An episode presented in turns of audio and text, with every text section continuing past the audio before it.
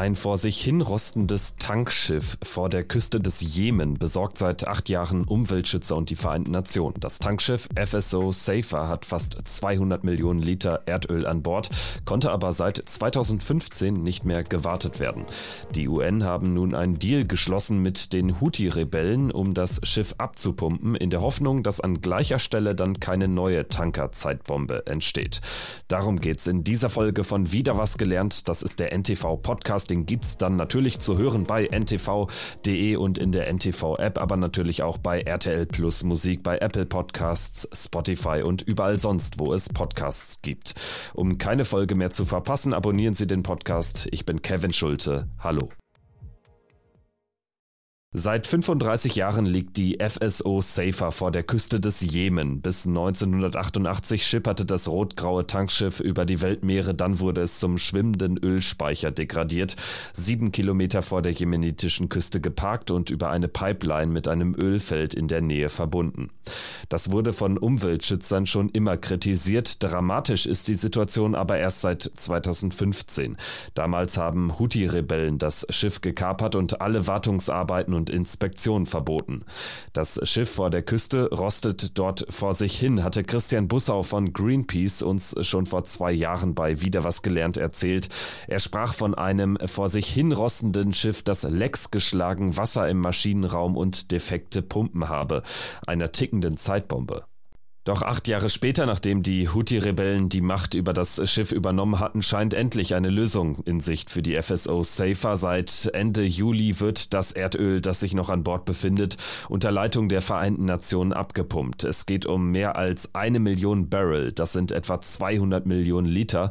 Eine riesige Menge, wie uns Greenpeace-Ölexperte Christian Bussau gesagt hatte. Das ist viermal so viel wie bei der Exxon Valdez. Die Exxon Valdez war ja dieser Tanker, der 1989 vor der Küste Alaskas havarierte und dort wurden 40 Millionen Liter Öl freigesetzt. Damals kam es zu einer riesigen Verschmutzung und tausende Millionen Tiere starben.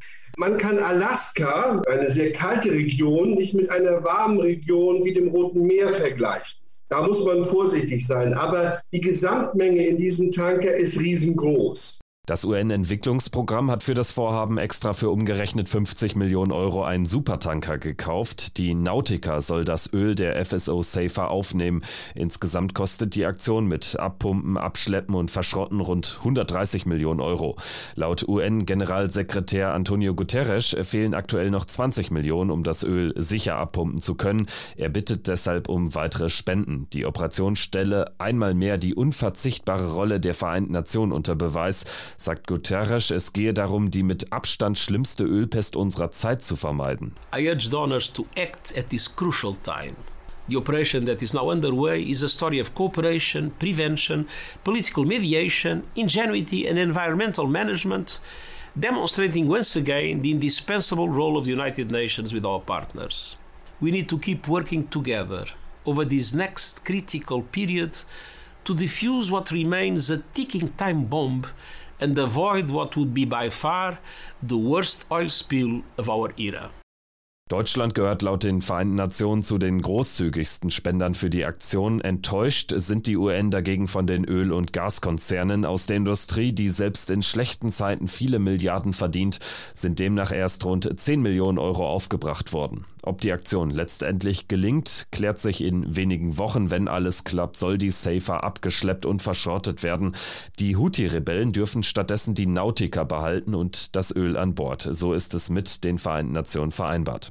Was damit dann passiert, ist noch unklar. Der jemenitische Staat besitzt ja formell den Anspruch am schwarzen Gold. Aktuell hat es einen Wert von mehr als 80 Millionen Euro. Sehr viel Geld für das bitterarme Land. Aber weil der Tanker eben auf Houthi-Gebiet liegt, wird die jemenitische Regierung den Anspruch nicht geltend machen können. Die Vereinten Nationen hoffen, dass die Rebellen dieses Mal wenigstens die Wartung der Nautica erlauben.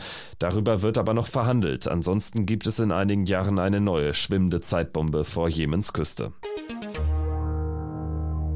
Das war wieder was gelernt. Vielen Dank fürs Zuhören und bis zum nächsten Mal. Tschüss.